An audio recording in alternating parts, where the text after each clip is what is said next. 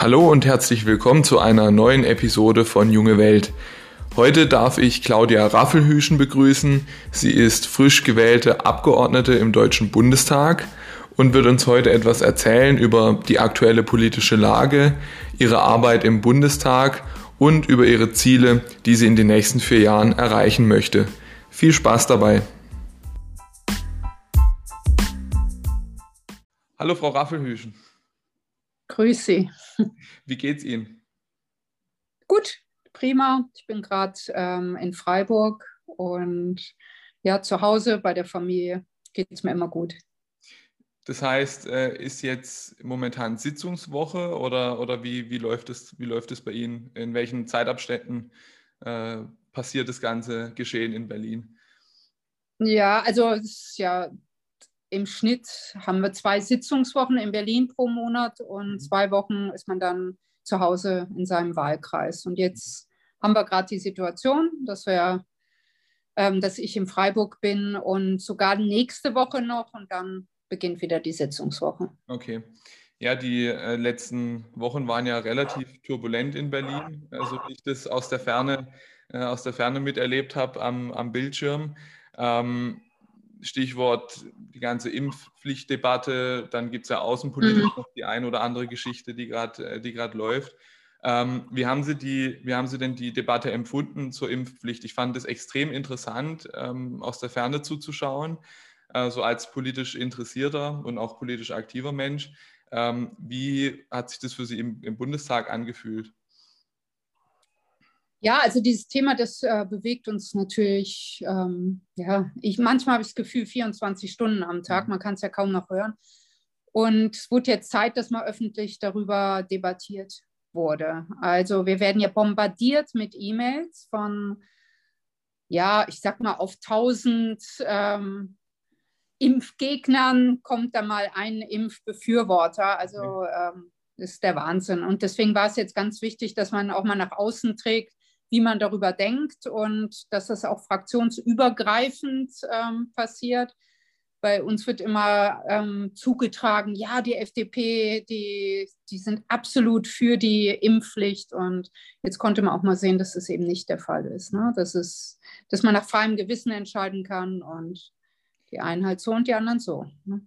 Ja, das war, war, irgendwie, war irgendwie erfrischend, das mal zu sehen, ähm, dass praktisch ohne Fraktionsdisziplin debattiert werden konnte. Ähm, war, war merkwürdig, aber irgendwie, aber irgendwie ganz, ganz interessant. Und dann gab es ja auch Applaus aus den verschiedensten Fraktionen äh, für, für ja. manche Redner. Und äh, das sieht man ja dann doch äh, relativ selten, weil es ja meistens auch äh, na, ein bisschen um Parteipolitik und Parteitaktik geht. Ne? ist ja auch ganz normal.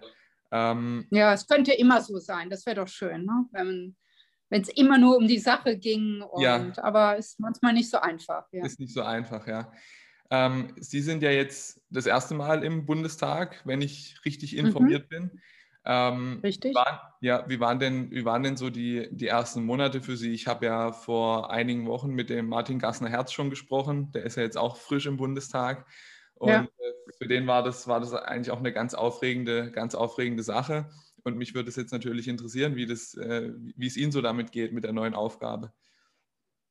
Ja, also im Gegensatz zu den anderen neuen ähm, war ich, glaube ich, diejenige, die am meisten überrascht war, mhm. ähm, dass ich überhaupt da reingekommen bin. Und ja, ich war quasi wie vor den Kopf gestoßen zu Beginn. Und ja, in der Nacht- und Nebelaktion nach Berlin Gut, und ähm, dann gab es so viel zu tun an, ja, Wahnsinn. Also Seminare, wie verhält man sich mit der Presse? Ähm, äh, wie, stellt, wie führst du Mitarbeiter? Wen stellst du ein? Wo sind deine Büros? Ähm, wo wirst du wohnen? Ähm, wie läuft alles? Was macht, machst du mit dem alten Job? Also ganz, ganz viele Fragen, die beantwortet werden mussten und geregelt werden mussten. Und es war ganz schön aufregend. Also ja, jetzt haben wir schon ähm, wieder Februar und ich frage mich, wo ist die Zeit geblieben? Wahnsinn. Ja, sehr ja, aufregend. Also ich, äh, ich stelle mir das ganz auch ganz besonders vor. Ich muss ja, ich muss ja sagen, ich bin ja äh, noch, noch recht jung und auch dementsprechend recht jung in der Politik erst unterwegs. Ähm, habe ja so auf kommunaler Ebene schon die eine oder andere äh, Sache und den einen oder anderen Wahlkampf gemacht. Ähm, aber ich glaube, in den Bundestag einzuziehen, das stelle ich mir schon, stelle ich mir schon ziemlich, äh, ziemlich krass vor. Ähm, ich äh, habe den, den Martin Gassner-Herz auch nach, seinem, nach seiner ersten äh, Bundestagssitzung gefragt. Ähm, können Sie sich da daran erinnern, wie das für Sie war, das erste Mal da rein, reinzugehen und äh, als gewählte Abgeordnete äh, dort sitzen zu dürfen?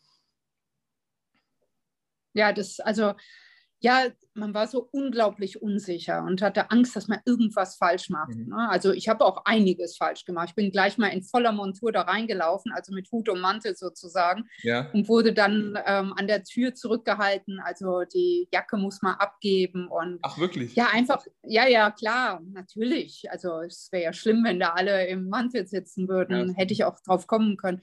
Aber so ja, man stolpert, weil man so angespannt ist und so nervös und dann äh, hofft man immer, dass man andere sieht, dass man mit denen reingehen kann, um zu sehen, wo man genau sitzt. Also nicht schlimmer, als wenn man aus Versehen bei der AfD in der Reihe sitzt, weil ja. man irgendwie die Grenze nicht erkannt hat. Ja. Und ja, ähm, unglaublich aufregend. Aber mittlerweile ist man schon routiniert und geht das alles besser. Gut, man lernt ja nie aus. Ja, das, äh, das Sitzproblem äh, mit der AfD, das besteht ja jetzt nicht mehr. Ne? Also die Gefahr, die Gefahr ist gebannt. Ähm, ja.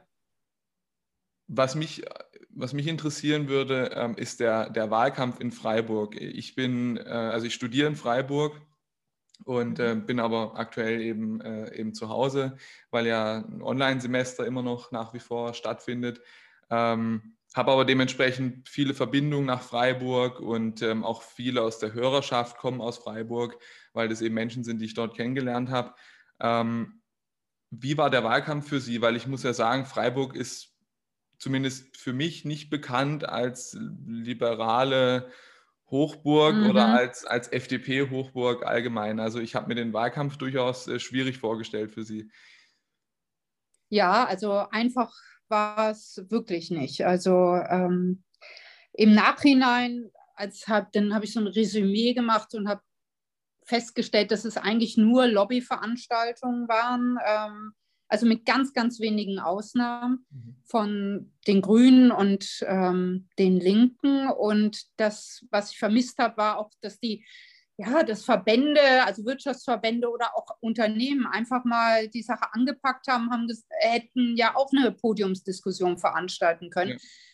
wo man auch mal andere Aspekte in den Vordergrund schieben, hätte schieben können. Das ist leider ähm, unterblieben. Und also der, der Wahlkampf, ich hatte mich drauf gefreut, also so, ja, soziale Marktwirtschaft vertreten zu können in Freiburg auch für die Unternehmer ähm, sprechen zu dürfen und bin gar nicht zu Wort gekommen. Also es ging immer nur ums Auto, also ums Tempolimit oder ja, um Umweltthemen ist durchaus wichtig, aber es gibt auch andere wichtige Themen. Und ja, da kann man nicht zu Wort. Es war ein bisschen schade. Und am Ende ja, war ich unglaublich erschöpft. Also ja, man ärgert sich ja auch an der einen oder anderen Stelle, reibt sich auf und macht dann müde nach so vielen Monaten. Und, ja. Hatten, hatten Sie da auch so aktiv mit, mit, mit Widerstand zu kämpfen? Also natürlich im Wahlkampf immer, aber ähm, man weiß ja, dass, dass in Freiburg äh, das politische Klima eher links ausgerichtet ist. Und ähm, ich, ich weiß nur aus, aus meinem oder aus unserem Wahlkampf äh, bei der vergangenen Landtagswahl im letzten Jahr, dass wir sogar hier auf dem Dorf ähm, ja, linke Verbände hatten, die äh, dann mhm. Plakate abgerissen haben oder beschmiert haben. Das, was halt immer passiert. Ähm, oder dass wir auf dem, äh, auf dem Wochenmarkt irgendwie bepöbelt wurden. Das ist alles vorgekommen. Und ich stelle mir das in Freiburg ehrlich gesagt noch ein bisschen, äh, ein bisschen äh, interessanter vor, um es mal vorsichtig auszudrücken. Oder war das alles relativ äh, entspannt bei Ihnen? Es war erstaunlicherweise entspannt. Also man hat mich ähm, gewarnt, also die ähm, Wahlkampfstände. Das wird ganz heiß auf mhm. der Kajo, also unserer Haupteinkaufsstraße in der Innenstadt. Und das war am Ende aber eigentlich das, was mir am meisten Spaß gemacht hat, weil ich mit so vielen Leuten ins Gespräch gekommen bin. Und äh, die Stimmung war eigentlich gut. Klar kommt mal jemand so im Vorbeigehen und wirft einem irgendwas an den Kopf. Aber es ist, also ich hätte da mehr erwartet. Es war mhm. eigentlich ähm, eine gute, gute Stimmung. Ja, ich habe auch viel dazugelernt. Ich hatte auch meine Vorurteile auch den anderen Parteien gegenüber oder manchen ähm, Organisationen und zum Beispiel Fridays for Future, da war ich ein bisschen voreingenommen und habe da also tolle Leute kennengelernt, also mit denen ich immer noch im Gespräch bin. Also ja, es war alles in allem eher positiv, was ich erlebt habe. Also kann Wahlkampf durchaus auch manchmal Menschen ein bisschen zusammenbringen. Ne? Das äh, habe ich, hab ich so tatsächlich auch erlebt, ja. Ähm, ich würde gerne noch mal ganz kurz nachfragen, so zu den, zu den aktuellen Themen im Bundestag, beziehungsweise äh, bezüglich Ihrer, äh, sag mal, Spezialsachgebiete. Mhm. Ähm, das sind ja die Finanzpolitik, wenn ich richtig informiert bin, ähm, und ja. die, die, also Finanz- und Haushaltspolitik. Ähm, sind Sie in Ausschüssen vertreten oder wie sieht, da, wie sieht da die Arbeit im Bundestag aus? Weil ich muss ganz ehrlich ja, sagen, ja. ich bin ich bin so eher der, also meine, meine Richtungen sind so Bildungs- und, äh, und Außenpolitik mhm. und Finanz- und Haushaltspolitik finde ich eigentlich sehr interessant, aber irgendwie hatte ich noch niemanden äh, hier äh, zu Gast, der, der mir dazu ein bisschen was erzählen kann. Ja, also ich bin im Haushaltsausschuss mhm. Und betreue da drei Einzelpläne, also Arbeit und Soziales. Da kommen wir dann, haben wir wieder Berührungspunkte mit den ähm, sozialen Sicherungssystemen, dann ähm, Familie, Frauen, Jugend und Senioren. mit denen hatte ich jetzt noch nicht so viel zu tun. Und dann noch dem Einzelplan wirtschaftliche Zusammenarbeit und Entwicklung, also Entwicklungshilfe und kümmere mich darum, also kontrolliere es gewissermaßen, dass die Gelder da in die richtige Richtung fließen und ja, dass man den Euro quasi da zusammenhält. Darüber hinaus bin ich noch im Rechnungsprüfungsausschuss und ähm, im Finanzausschuss. Und da geht es, also betreue ich die Themen Grundsteuer, Grunderwerbsteuer, Erbschaft und Schenkungssteuer und Steuerschätzung. Also auf der einen Seite das ganze Geld, was reinkommt, und auf der anderen Seite ähm, habe ich ein Auge drauf, wie es äh, und in welchem Ausmaß es verteilt wird. Mhm. So im Groben gesprochen, genau. Genau. Ähm, also sehr viel Zahlen, nehme ich an. Ja, ich bin ähm, aber auch ein Zahlenmensch. Also okay, ich, ja. ja, ich mag das, ähm, ja, also große Reden schwingen. Ja, ich, ich setze mich gern für Themen ein, aber äh, ja, ich rechne lieber, als dass ich ähm, die Sätze so formuliere und immer aufpassen muss, dass ich jemand, niemanden auf den Schlips trete und, und, und. Also ja, Zahlen sind sicherer und eindeutiger in dem, was sie das, aussagen. Ja. Das ist, das ist richtig, ja. Da äh, sind wir dann doch gegensätzlich. Also mit Zahlen hatte ich es äh, hatte noch nie so, aber ist natürlich super, mhm. wenn, äh, wenn, wenn Menschen in den entsprechenden Ausschüssen sitzen, die sich auch dafür interessieren. Ähm, ja. Was mich noch interessieren würde, weil ich ja gerade sagte, ich bin äh, auch in der Außenpolitik äh, so ein bisschen zu Hause, möchte ich jetzt mal sagen, ohne dass ich, mhm. jetzt, ohne dass ich jetzt irgendwelche Ämter oder sowas inne habe, aber ich interessiere mich dafür und bin auch im äh, Landesfachausschuss für internationale Politik dabei mhm. und ähm, ist so ein bisschen mein Steckenpferd. Deswegen meine, meine Frage an Sie auch wenn sie jetzt praktisch andere Fachgebiete haben, das gilt natürlich jetzt allgemein für, für alle Abgeordneten. Jeder hat ja so seine, seine Politikfelder, die, die, für die er zuständig ist oder die ihn besonders interessieren. Ähm, wie sehr beschäftigt man sich dann mit anderen Themen, also Stichwort jetzt Ukraine, alles, was gerade im, im, im, Osten passiert, ist ja alles sehr präsent. Ähm, ja, was ist da für Sie so momentan interessant, äh, mal abseits der Corona-Pandemie, die ja irgendwie allgegenwärtig ist? Ja, das, äh, daran müssen wir uns immer wieder erinnern, dass es auch noch andere Themen außer Corona mhm. gibt. Also ja, äh, mich interessiert unglaublich viel. Also ich höre natürlich auch von den Unternehmern unseren Fachkräftemangel, der uns bevorsteht. Das ähm, ist ein großes Problem und da schaue ich auch, wie geht man damit um, was macht man, hat man irgendwie eine, das auf dem Zettel, äh, irgendwie denkt man da perspektivisch, was brauchen wir in zehn Jahren? Also richtet die Bildungspolitik sich so aus, dass man die Leute dahin führt, dass sie diese Posten irgendwann besetzen? Also es sind so die Fragen, die, die ich mir gerade stelle und ähm, versuche zu beantworten.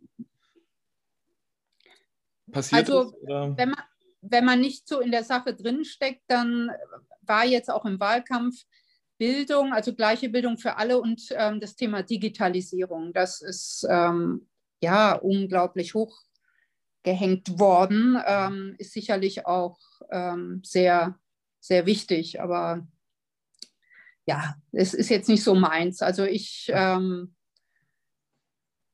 würde mir wünschen, dass man da besser aufpasst. Also, dass die Ausbildung, dass man jetzt, jetzt mal ganz plump gesprochen, nicht jeden durchs Abitur ähm, mhm.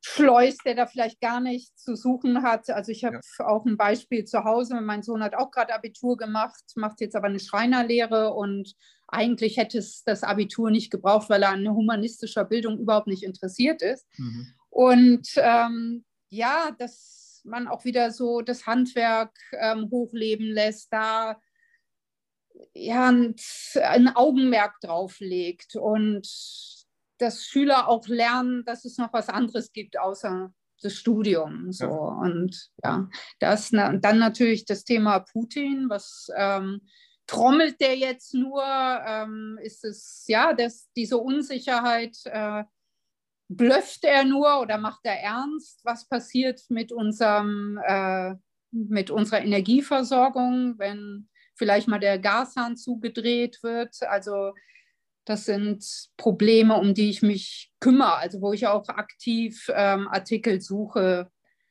und mich informiere. Und es gibt viele Themen. Also überhaupt unsere Energiepolitik, die rigorose Abkehr von Kernenergie, da ähm, ja, das ist interessant. Wie, das Pro und Contra. Ja, wie, mhm. wie, apropos Kernenergie, wie, wie stehen Sie dazu? Also ganz persönlich, ich meine, politisch ist es ja nicht mehr gewollt, äh, so wie man, ja. wie man hört. Äh, ich persönlich fände es als mittelfristige ähm, Alternative eigentlich ganz, äh, ganz interessant. Ich glaube aber auch nicht, dass man da noch eine gesellschaftliche Mehrheit irgendwie bekommen kann. Wie, wie ja, das glaube ich. Ist da Ihre Meinung? Ja, also die gesellschaftliche Mehrheit ähm, findet man zurzeit nicht, aber ich bin so ein ähm, naturwissenschaftlicher Freak. Also ich äh, würde nie sagen, das lehne ich jetzt äh, kategor kategorisch aus. Ich bin offen für das, was da kommt und da kommt viel. Also in unseren Nachbarländern ähm, ja, ist man da sehr innovationsfreudig, was neue Technologien ähm, in Verbindung mit Kernenergie ähm, bedeutet. Also die, die machen da viel ich habe da manchmal so ein bisschen ähm, Angst, dass wir da vielleicht den Zug verpassen, weil wir ideologisch uns dagegen stellen. Ähm, da wäre ich ein bisschen, ja, fände ich besser, wenn wir da noch offen bleiben, Technologie offen, was das anbelangt. Ja, ja so, ein, so ein bisschen mehr Pragmatismus ne, würde ich mir manchmal, mhm. würde ich mir da manchmal äh, tatsächlich wünschen.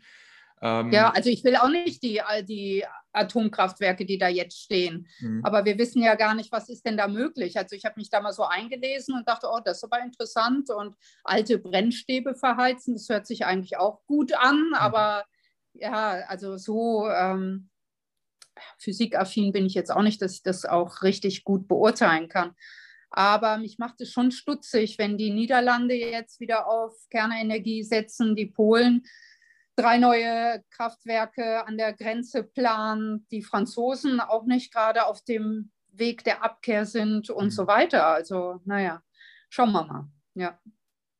Ja, und dann kommt ja die äh, dazu, dass wir uns dann dadurch abhängig machen, äh, nicht nur durch, äh, nicht nur von Energie aus dem EU-Ausland, mhm. sondern ähm, Stichwort Nord Stream 2. Ne? Ja kommt ja dann noch alles, kommt ja dann noch alles hinzu, also durchaus ja auch außenpolitisch interessant. Ähm, was mich, was mir gerade dazu noch einfällt, ähm, zu dem, was Sie gerade eben gesagt hatten zur Bildungspolitik. Ähm, Sie meinten ja, dass wir nicht jeden unbedingt durchs Abitur schleusen müssen. Äh, da möchte ich auch noch einen Punkt kurz machen, weil dem stimme ich absolut zu. Ich, äh, ich studiere Lehramt witzigerweise und äh, ja. ich arbeite nebenher an Schulen, also als studentische Hilfskraft und mir fällt es total auf, dass es ähm, ein Riesenproblem ist, dass die verbindliche äh, Empfehlung für die weiterführenden ja. Schulen abgeschafft wurde.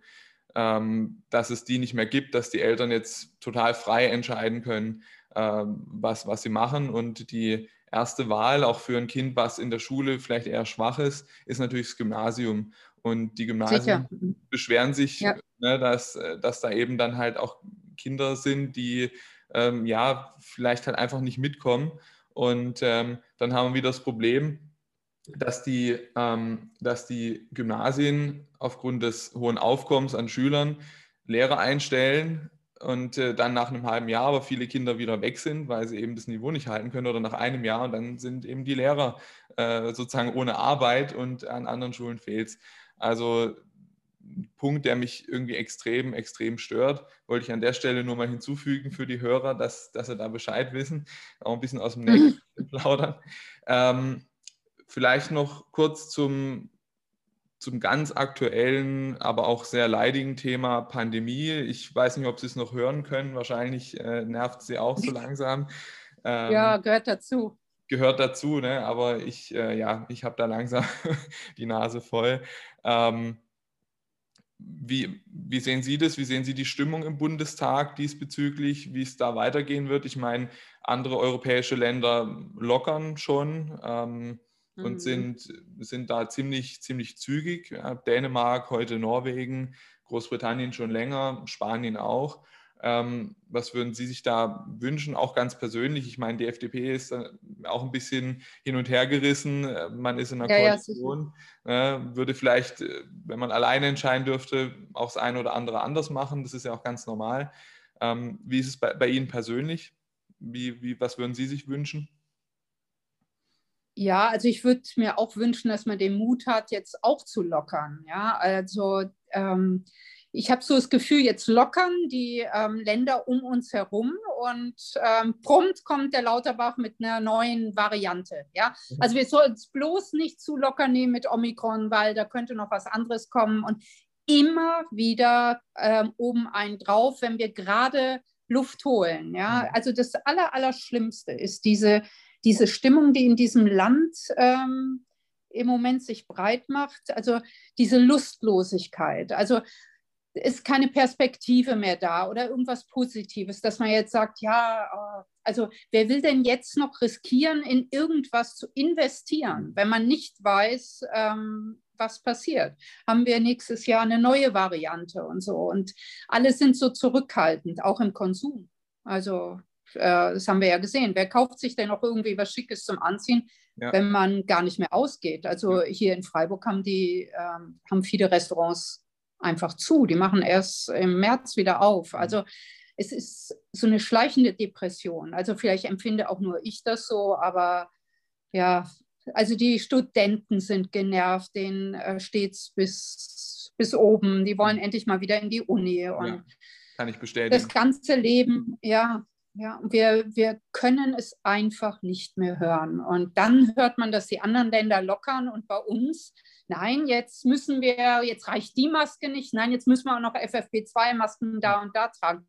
Also wir verschärfen ständig und die anderen lockern. Also so sieht es ähm, die Bevölkerung. Und wenn dann der ein oder andere ähm, sagt, also irgendwas stimmt hier nicht, ja, kann ich das auch verstehen. Also mhm ja, und wir sollten echt aufpassen, dass wir weiterhin ähm, im Gespräch bleiben und sich die Fronten da auch nicht verhärten. Dann haben wir bald ganz andere Probleme. Ne? Ja, weil ja. Ähm, ich, ich bekomme das durchaus auch mit, dass jetzt auch Menschen, die sich an alles gehalten haben, die eigentlich vielleicht auch eher Angst hatten vor Corona, dass die jetzt sagen, naja, in den anderen Ländern scheint es auch zu funktionieren mit Lockerungen und ähm, so dramatisch kann die Lage gar nicht mehr sein, wenn, wenn, wenn andere Staaten eben da so vorausgehen und, und die Maßnahmen teilweise komplett abschaffen.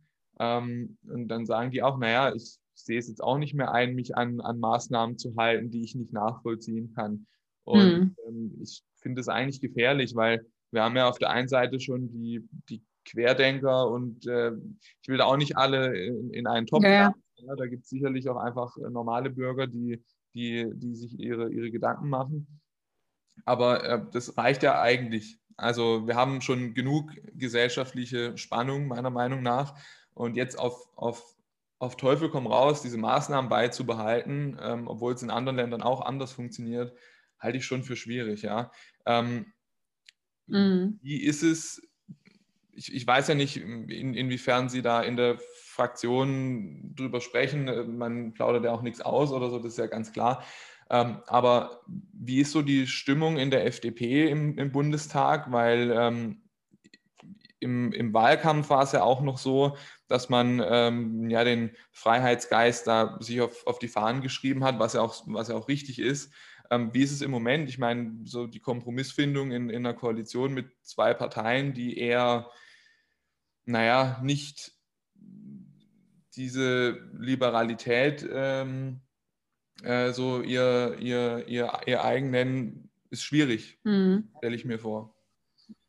Ja, also bei uns ähm, innerhalb der Fraktion, das, also gibt es solche und solche. Also die einen, das ist ja auch was Menschliches. Also ja. es gibt ja auch Leute, die haben wirklich Angst vor Corona und die treffen ihre politischen Entscheidungen auch anders, ja. Oder die wünschen sich dann auch, dass der Staat mehr ähm, Fürsorge ähm, hegt. Und andere, die sind so wie ich zum Beispiel. Ähm, ich bin jeden Tag ähm, immer an der frischen Luft gewesen, sportlich. Also ich sage immer, an mich kommt nichts ran. Also ich bin einfach so eine Rossnatur. Ich bin da von Anfang an sehr entspannt gewesen und habe noch nie Angst vor Corona gehabt. Aber das ist natürlich was ganz, ganz Persönliches. Aber ich gehe mit der Situation auch anders um.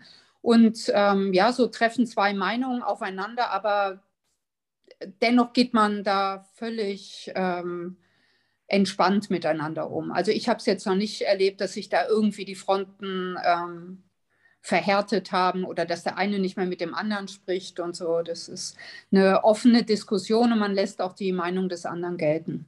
Zum Glück. Ja, das ist, das ist gut, ist auch schön zu hören. So wünscht man sich das ja auch. Ähm, ich habe nur leider gemerkt, dass es in Schulklassen teilweise ganz anders mhm. läuft. Ähm, ich bin momentan an der Grundschule und ähm, da war das wirklich so, dass da in der dritten und vierten Klasse richtige Kleinkriege äh, entbrannt sind, weil die einen Eltern ähm, stehen so zu der, zu der ganzen Geschichte, die anderen stehen so dazu. Und dann überträgt sich das auf die Kinder. Und dann sind da wirklich Freundschaften äh, zerbrochen dran äh, in, in der Schulklasse. Das war eigentlich total traurig, ähm, dass es auch die, die kleinen Kinder oder die, die ganz, ganz jungen Kinder schon, schon so äh, erwischt. Ähm, das hat mich dann auch nochmal so zum Nachdenken gebracht. Und äh, wenn, dann, wenn man dann hört, dass Kinder sich bei der Lehrkraft entschuldigen müssen, weil, sie, weil ihnen mal die Maske irgendwie unter die Nase gerutscht ist oder sowas, mhm. dann denke ich mir auch, naja, also das ist, ist mir dann eindeutig, eindeutig zu viel. Ähm, aber um, ja, das ja. sehe ich auch so. Also die Kinder, die tun mir wirklich leid. Also es ist dann auch abhängig davon, was man für einen Lehrer hat. Also ich habe jetzt äh, gestern mit jemandem gesprochen, der einen kleinen Sohn hat, der in der Grundschule ist hier in Freiburg und eine völlig übervorsichtige Lehrerin hat. Also die Kinder trauen sich überhaupt nicht mehr, sich zu bewegen, ähm, an der Maske rumzuzuckeln.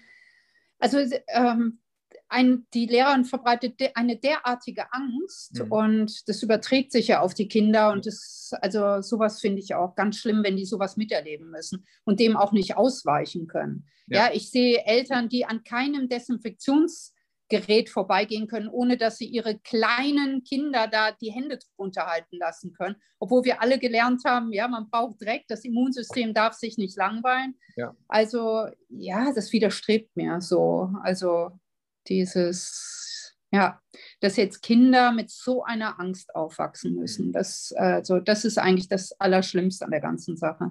Ja, vor allem ja. geht die ganze Situation ja jetzt auch schon fast zwei Jahre so. Und äh, mhm. wenn man sich vorstellt, Kinder, die damals eingeschult wurden, die kennen das gar nicht anders. Ne? Die, die kennen nur ja. den Unterricht so, wie er, wie er momentan ist oder wie er die letzten zwei Jahre war. Ähm, das ist eigentlich kaum vorstellbar.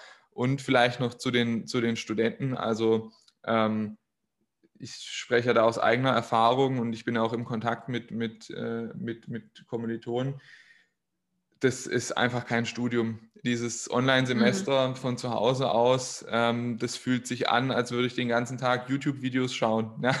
Also ja. Äh, auch, auch, auch wenn sich die Dozenten da wahnsinnig Mühe geben, äh, auch nicht alle, aber viele, ähm, dann trotzdem ist es einfach nicht dasselbe. Ja? Der Kontakt fehlt vollkommen. Mhm. Ich finde es auch extrem schwierig, da irgendwie ähm, Informationsgehalt mitzunehmen. Ähm, Sie sind ja Dozentin, richtig? Ja, war ich, ne? bis zum 27. September. Bis zum 27. September. Ja, ja. Das heißt, Sie haben die ganze Situation ja auch mitbekommen, äh, aber aus der, aus der anderen Perspektive sozusagen. Wie war das für Sie? Ja. Ja, also fürchterlich. Das ist ja schrecklich, wenn man so die Vorlesungen halten muss. Ne? Mhm. Also ich denke, wenn man das ähm, jetzt mehrere Semester nacheinander macht, dann gibt es auch einige, die sagen, ich finde das super. Ich brauche dann mhm. nach abends nicht mehr raus in diese kalten Vorsäle, äh, ähm, in die kalten Hörsäle, da wird ja abends nicht mehr geheizt. Also ja. ich habe ja nur am Abend immer Vorlesungen gehabt. Die fanden das ähm, toll, aber ich brauche diesen Kontakt zu den Studenten und dass die Fragen stellen und ich die gleich beantworten kann. Oder ich merke, dass sich zwei über irgendwas unterhalten, was ich gerade gesagt habe, dann kann ich da nochmal nachhaken, ähm, wo brennt es da. Das fehlt einem ja alles. Mhm. Also ja, es ist, also ich finde, es ist kein Zustand. Ne? Und es gibt natürlich auch Dozenten, das habe ich auch an der Uni erlebt. Also es gibt einige, die sich unglaublich einsetzen, dass es in Präsenz stattfinden kann ja. oder auch in hybrider Form. Und andere, ähm, die geben sich überhaupt keine Mühe. Also die, das finde ich auch schade, ne? dass, ähm, ja, dass seitens der Dozenten manchmal auch da wird nicht anständig unterrichtet. Das muss man ganz einfach sagen. Mhm. Ja, das müssen die Studenten dann auch ausbaden. Ja, ja. ich, ich, ich finde es auch traurig, dass ähm, die Studenten da wirklich eine ganze Weile vergessen wurden bisher. Ne? Mhm. Äh, also auch politisch. Ne? Da hat man immer über Grundschüler und so gesprochen und mal über die Abiturienten. Aber die Studenten, die jetzt seit zwei Jahren im, im, im Online-Semester sind, äh, über die hat man kaum, kaum geredet. Ne? Ähm, an der Stelle vielleicht mal weg von dem, äh, von diesem nervigen äh, mhm. Thema. äh, und meine, meine Abschlussfrage sozusagen wäre, ähm, was sind denn für die nächsten jetzt fast noch vier Jahre, die die Regierung ja hoffentlich äh, dann auch halten wird und der Bundestag dementsprechend auch, ähm, ihre, ihre Pläne, was haben sie vor, haben, haben Sie schon eine Rede gehalten? Wann werden Sie eine Rede halten? Wie, wie sieht es da bei Ihnen aus? Was sind so die nächsten, die nächsten Sachen, die Sie, die Sie äh, vor Augen haben? Also ich habe noch keine Rede gehalten, aber ich habe eine Rede eingereicht mhm. ähm, zur Corona-Debatte, die man auch nachlesen kann. Aber ja, was sind meine Pläne? Also zu der Rede nochmal, das kommt erst bei den Haushaltslesungen, dass ja. ich da eine Rede halten, halten werde.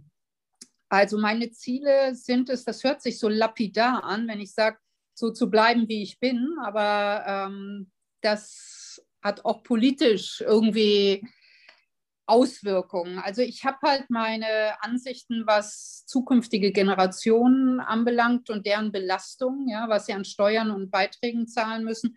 Und ich möchte mich da auch nicht irgendwie ähm, ja, verdrehen lassen dass ich jemals in die Versuchung komme, ähm, was anderes behaupten zu müssen. Also ich stehe für die ein und dafür kämpfe ich. Und ich sage mir immer, entweder reicht das so, wie ich bin, für die nächsten vier Jahre oder nicht. Also ja, ich habe jetzt nicht den Antrieb, alles zu tun, sodass ich dann in vier Jahren wiedergewählt werde. Ich möchte, wenn ich wiedergewählt werde, oder die Partei oder mein Listenplatz, Sie wissen ja, wie das läuft, mhm. dann ähm, für das, ähm, was ich in meiner Art und Weise geleistet habe. Ja? Ja. Und ja, das wird nicht immer einfach sein. Also am Anfang waren wir ja auch alle noch sehr eingeschüchtert. Also äh, es gibt ja auch den berühmten Fraktionszwang und äh, ja, es gibt auch Fragen, wo ich heute vielleicht so im Nachhinein anders entschieden hätte, als ich das vielleicht vor, vor acht Wochen getan habe, ne? mhm. bei einigen Punkten. Ja, und ähm, ja, ich hoffe, dass ich so mein altes ähm, Selbstbewusstsein zurückkriege, was ich immer hatte, bevor ich in die Politik gegangen bin oder in den Wahlkampf, Das hat nämlich sehr gelitten, weil man immer aufpassen muss, was sagt man. Ja. Und ja, es ist auch so ein bisschen Eigenschutz, weil man äh, nicht möchte oder dass jemand auf einen einprügelt. Das ist ja menschlich, dass man da ja. so einen Schutzmantel aufbaut. Aber ja, ich will mein altes Selbstbewusstsein zurück und einfach ja wieder ähm, offen sagen dürfen, was ich denke.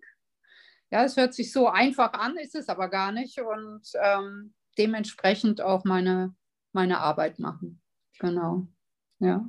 Und das ist doch ein wunderbares äh, Schlusswort äh, für, für diese Folge und ähm, ich äh, werde natürlich ähm, sie dann auch verlinken, wenn ich das alles, alles poste und so. Dann können die mhm. Leute, die sich das jetzt anhören, bei Instagram äh, ihnen, ihnen da folgen und, äh, und äh, ihre Arbeit nochmal ähm, äh, betrachten und, und sie, und sie ähm, weiter beobachten, sozusagen auf ihrem, auf ihrem politischen Weg.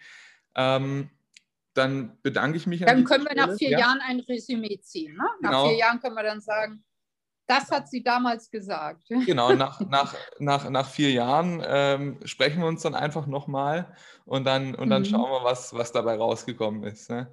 Ähm, genau, ja, das würde mich freuen. Das, das, mhm. das, das, machen wir. Wunderbar. Äh, ja, dann bedanke ich mich an der Stelle, dass Sie sich die Zeit genommen haben. Jetzt ja doch, äh, ich glaube, eine Dreiviertelstunde fast. Und ähm, ja. hoffe, dass Sie Ihre äh, ihre Ziele erreichen, so bleiben, wie sie sind. Ja, das, das wünsche ich Ihnen natürlich und ähm, hoffe, dass ich Sie hier auch mal wieder begrüßen darf. Ja, jederzeit gerne. Es hat mir gut gefallen. Vielen Dank. Das ne? hoffe ich doch. Und auf bald wieder. Genau.